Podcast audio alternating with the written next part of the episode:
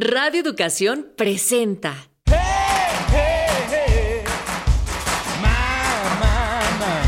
Pangea. Crónicas multiculturales. Música, poesía, gastronomía, cultura pop y mucho más.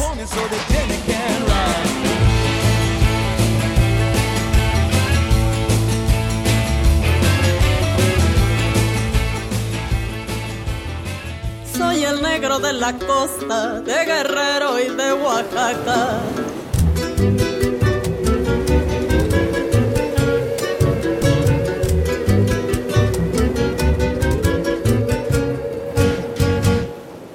Hoy en Pangea, Negra, el documental.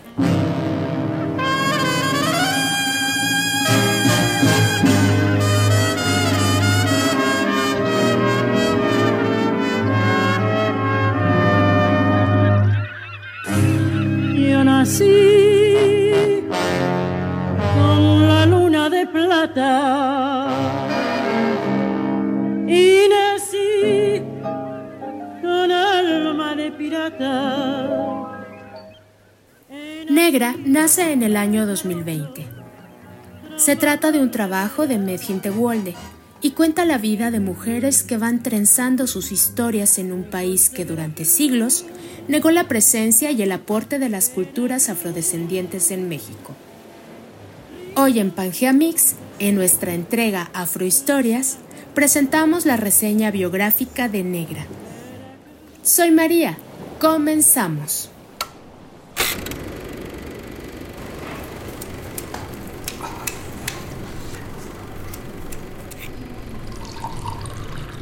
Los padres te dicen tú tienes que adelantar la raza. Entonces desde niño te van enseñando de qué color debe ser la persona que esté contigo.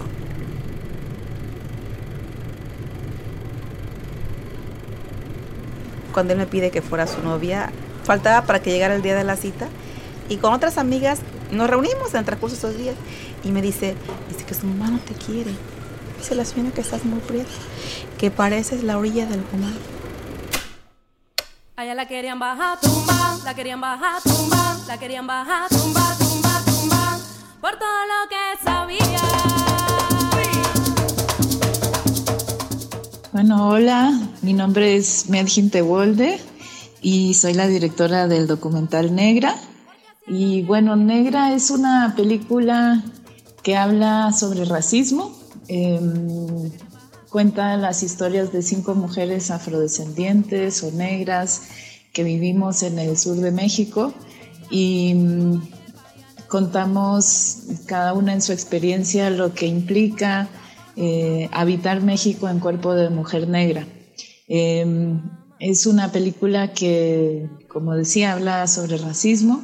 Me fue muy difícil decidir cómo abordar el racismo. El racismo es una cosa muy grande, es sistémico, es estructural eh, y creo que en el, en el imaginario colectivo en México se cree que el racismo eh, es una práctica que, mm, que sucede en otros lados, ¿no? En Sudáfrica, eh, en Estados Unidos, ¿no? Este, pero tam, y, y, bueno, eso, que creo que en México se cree que el, racismo pasa en otros lados o que pasó en otra época, ¿no? También quizás para aquellas personas que sepan sobre eh, la época de la colonia, ¿no? Este, por ejemplo, ¿no? Entonces creo que en ese sentido, ¿no? En esta idea de que en México no existe el racismo, me parecía estratégico entonces abordarlo desde, desde los microracismos. No me encanta decir microracismos porque a veces creo que los, lo hace pequeño, ¿no? la experiencia, pero bueno, para hacerme entender o quizás eh, decirlo como que me enfoqué en aquellos racismos o expresiones racistas más cotidianas, más del día a día, ¿no? Entonces la película, digamos que empieza contando eh, el, en cada una de las personajes, digo, eh, eh, yo también soy personaje en la película, este, y todas empezamos contando como ese primer recuerdo de experiencia racista que cada una tiene, ¿no? Que luego da la casualidad, que no es casualidad, pero pero bueno, este que a todas nos pasó, eh, tenemos ese recuerdo más o menos en la misma edad, ¿no? Como en la infancia, en la, en, la primera infancia, ¿no?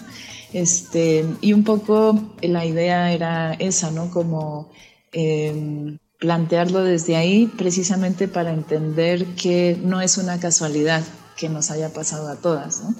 Este, y sin embargo, también la película, creo que eh, uno de mis objetivos era no quedarme ahí solo en el recuerdo eh, de una experiencia racista, Em, sino también, digamos que la última mitad de la película se enfoca más en, el, en, en, cómo cada una, con las herramientas y habilidades que cada una fue construyendo en el camino, este, ha sido capaz de trascender esas experiencias racistas y reafirmarse en su identidad como mujer negra afrodescendiente. ¿no?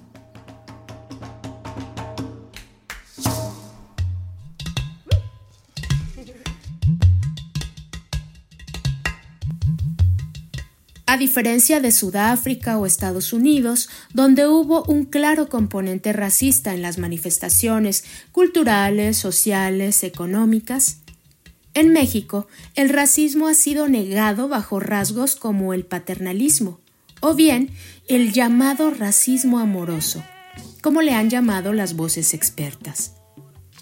De ahí la importancia de hacer visible esta práctica y erradicarla de una vez por todas. Medgen Tewolde nos cuenta del papel que desempeña el cine y el documental en la representación de grupos y comunidades. Quien tiene la lente mira, se aproxima, edita, enfoca, coloca en primer plano lo que considera importante y da relevancia a la imagen. También realiza un acercamiento a estas realidades. Medhin nos cuenta cómo realizó esta aproximación en su ópera prima, Negra.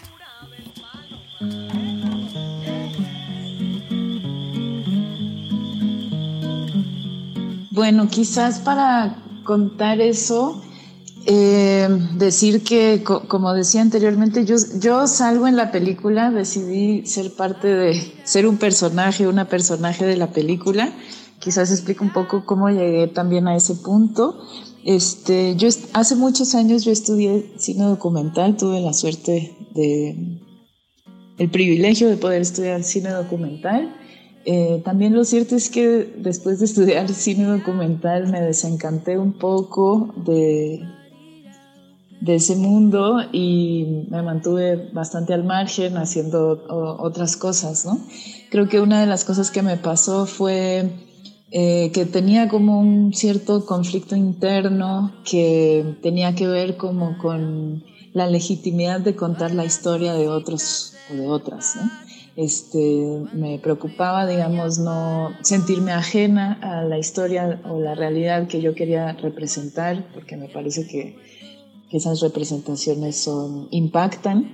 Eh, entonces, me, sentía como con ese temor de no hacerle justicia, digamos, a la historia o a la realidad que yo quería representar. Eso hizo que yo me distanciara del documental.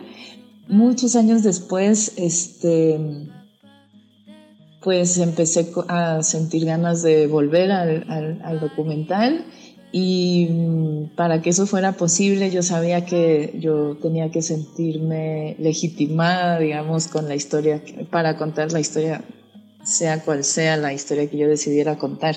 En ese sentido, pues decidí que entonces yo podía contar una historia sobre racismo y en, particular racismo ejercido eh, con mujeres negras en México, porque esa sí es una experiencia que me, que me atraviesa el cuerpo, digamos, y que y entonces me sentía que eso era una historia que yo podía contar.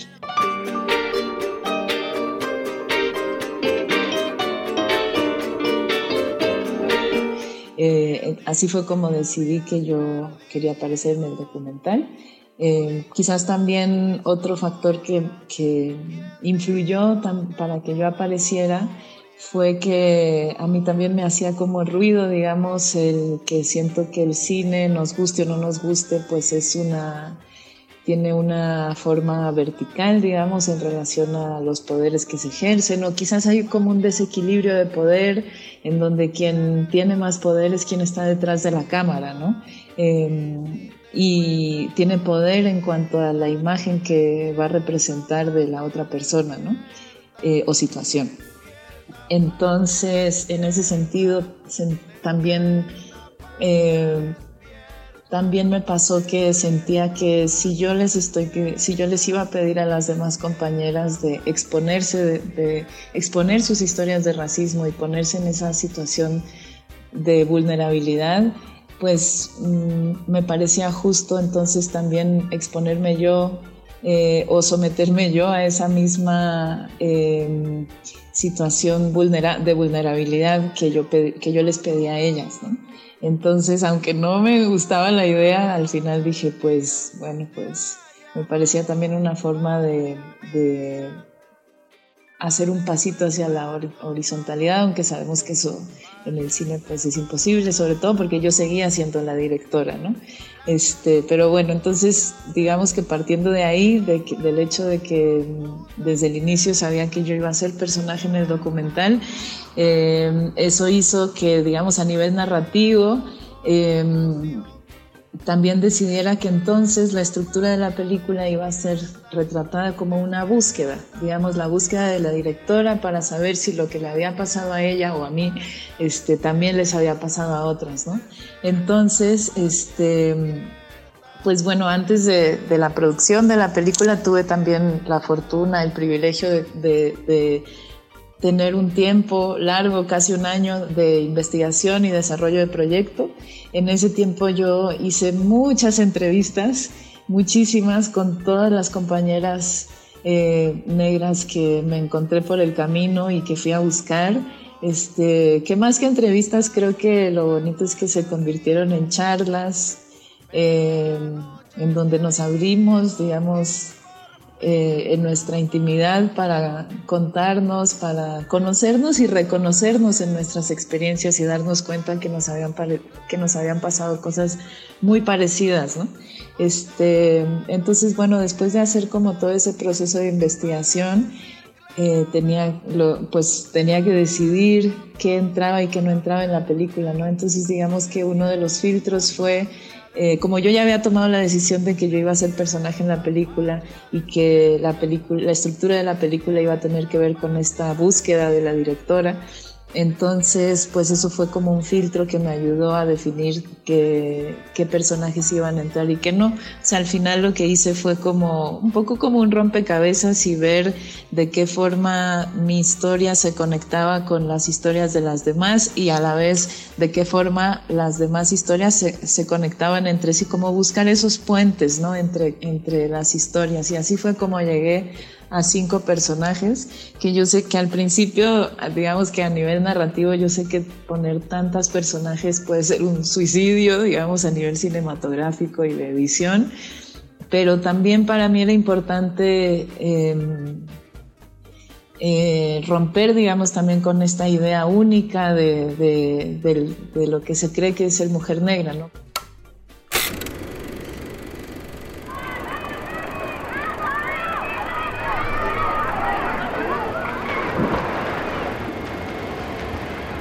Las veo y me veo. Nos veo. Lo que me pasó a mí, te pasó a ti. Nos pasó a muchas. Nos sigue pasando. ¿Y ahora qué hacemos con esto? ¿Cómo se trasciende una experiencia racista? ¿Cómo se transforma? No podemos controlar lo que la gente nos dice o hace, pero sí podemos controlar cómo reaccionamos y lo que hacemos con ello.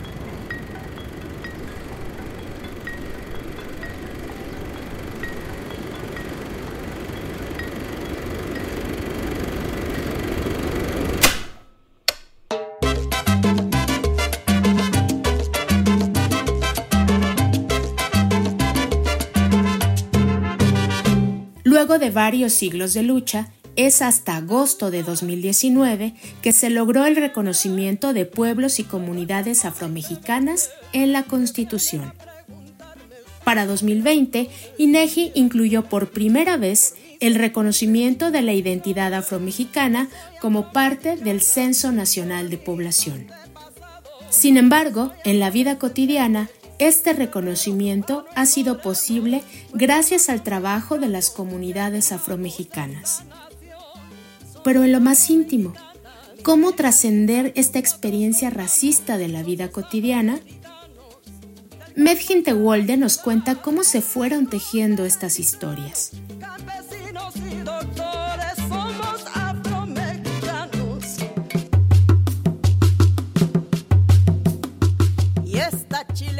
Pues todas las historias se conectan, como te mencionaba hace rato, todas partimos como de, ese primer recuerdo de experiencia racista que cada una tiene, que también lo común fue que, que para la mayoría no identificamos la experiencia como una experiencia racista en su momento, sino quizás como pues, un caso de bullying, por decirlo de alguna forma.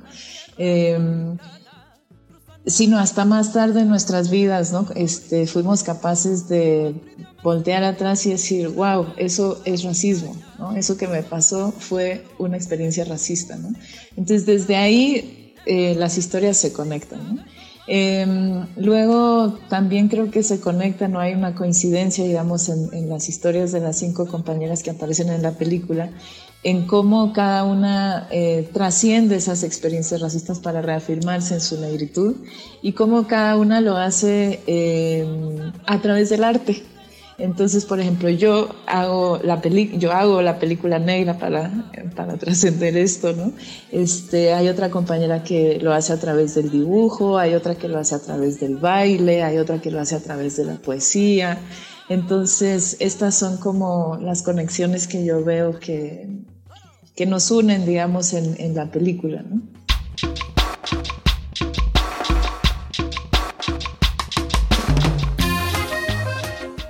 Desde la imagen de la Big Mama a la mujer exótica, estas etiquetas nocivas no habían permitido reconocer la diversidad de las comunidades negras en México y el mundo. Medgin Tewolde añade un elemento más a esta reflexión colectiva. La construcción del mestizaje como un proyecto que ya no funciona para entendernos en el siglo XXI. Y bueno, en relación a la negación de la negritud, pues creo que son varios factores, ¿no? O sea, una creo que tiene que ver como con este proyecto nacional de mestizaje que se nos ha impuesto, ¿no? Que mm, creo que, por ejemplo, a diferencia de Estados Unidos, por poner un ejemplo, ¿no? En, Estados Unidos el racismo se expresa a través de la segregación y creo que en México pasa, eh, ha pasado al contrario, ¿no? O sea, esta idea de integrarnos todos en una, en una identidad mestiza hace que, que, ha borrado entonces toda la, la identidad negra africana que que viene desde la época de la colonia y que sigue construyendo la identidad eh, afromexicana, por decirlo de alguna forma, porque la diáspora africana sigue llegando a México, ¿no? todavía hoy en día, ¿no? por supuesto en situaciones y contextos diferentes que, en la época de la colonia, pero es una realidad que hay, que hay migración africana que llega a México y, bueno, este, entonces... Eh, eso, eso por un lado. Por otro lado, creo que los medios de información o de comunicación han tenido un papel importante, digamos, en, en la construcción de la identidad negra en el imaginario colectivo en México y me parece que no ha sido nada favorable, ¿no? O sea, si pensamos en las representaciones mediáticas que se han hecho de la negritud, casi todas tienen que ver con el folclore, Em, casi todas son representaciones que ridiculizan, que infantilizan, que hipersexualizan, en el caso de las mujeres sobre todo. Este, entonces, claro, este, pues no es una no hace una representación digna, real, digamos, o completa, eh, integral de lo que es la negritud en México. Por otro lado, y, y es algo que, que aprendí o con lo que me encontré haciendo el documental, es este que, claro, me pasó de, El documental lo grabamos en, en, tres lugares, en Chiapas, en Oaxaca y en Guerrero, en varias comunidades de estos tres estados. No porque no hayan otras poblaciones afrodescendientes en México, sí las hay, este, pero bueno, yo vivo en Chiapas y era pues lo que me quedaba más cerca, este, y hasta donde pude llegar. Eh, pero bueno, con lo que me encontré fue con, con lugares o comunidades eh, con población o personas que, digamos que fenotípicamente parecían personas negras, ¿no? por, lo menos para mí, eh, me parecían personas negras y, y sin embargo muchas personas no se reconocen como personas negras. ¿no? Y creo que tiene que ver precisamente con el desconocimiento que hay sobre la historia de la, de, la población afrodescendiente en México. ¿no? Este, si, no, si no sabemos cuál es nuestra historia, si no sabemos de dónde venimos, pues claro que no nos vamos a reconocer como personas afrodescendientes, ¿no? Eso lo puedo entender. Y si, y si a eso además le sumamos estos estereotipos eh, que refuerzan los medios de comunicación, claro, entonces si eso es ser negro o negra, entonces pues yo prefiero no serlo, ¿no? Porque no es digno, porque no son representaciones dignas, ¿no? Entonces también un poco creo que Negra lo hice con esa intención de, de generar referentes dignos de la negritud en México.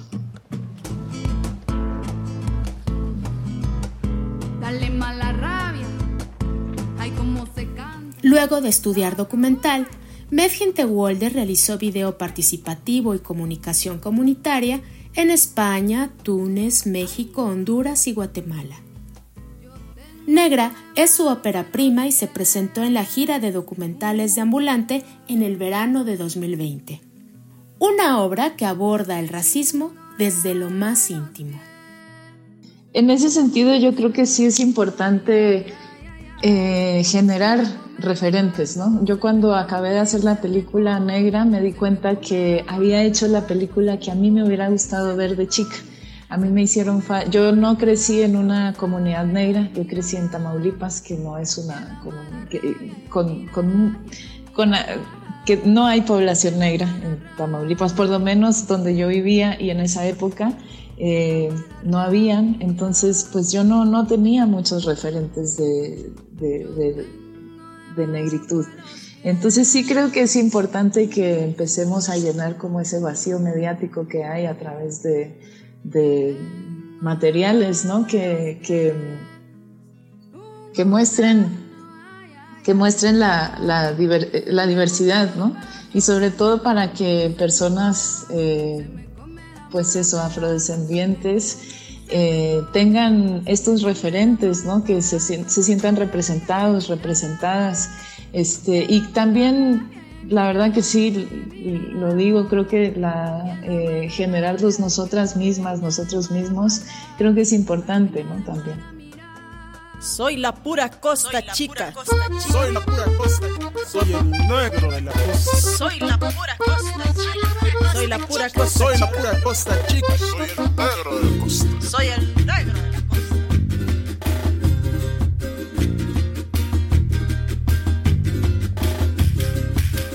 Uchitán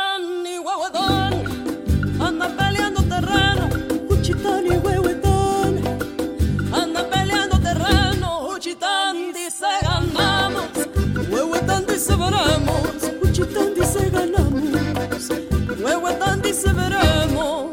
Soy trovador y mi guitarra es la ley. Me paseo por Chalcochuco,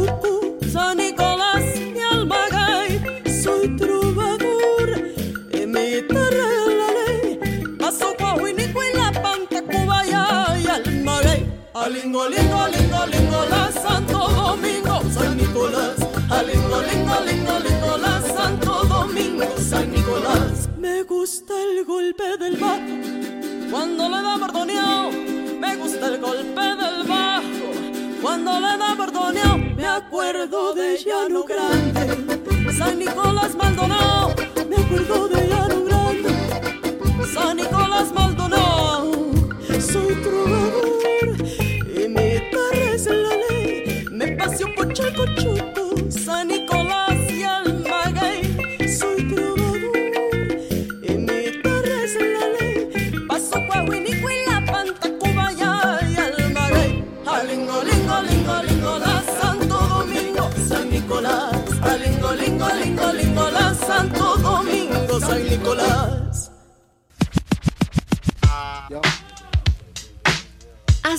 Nosotros. Escríbenos a pangeamix.gmail.com o visita nuestra fanpage en Facebook. La encuentras como Pangea Crónicas Multiculti. También nos encuentras en Instagram Stories o en nuestro micrositio en Radio Educación.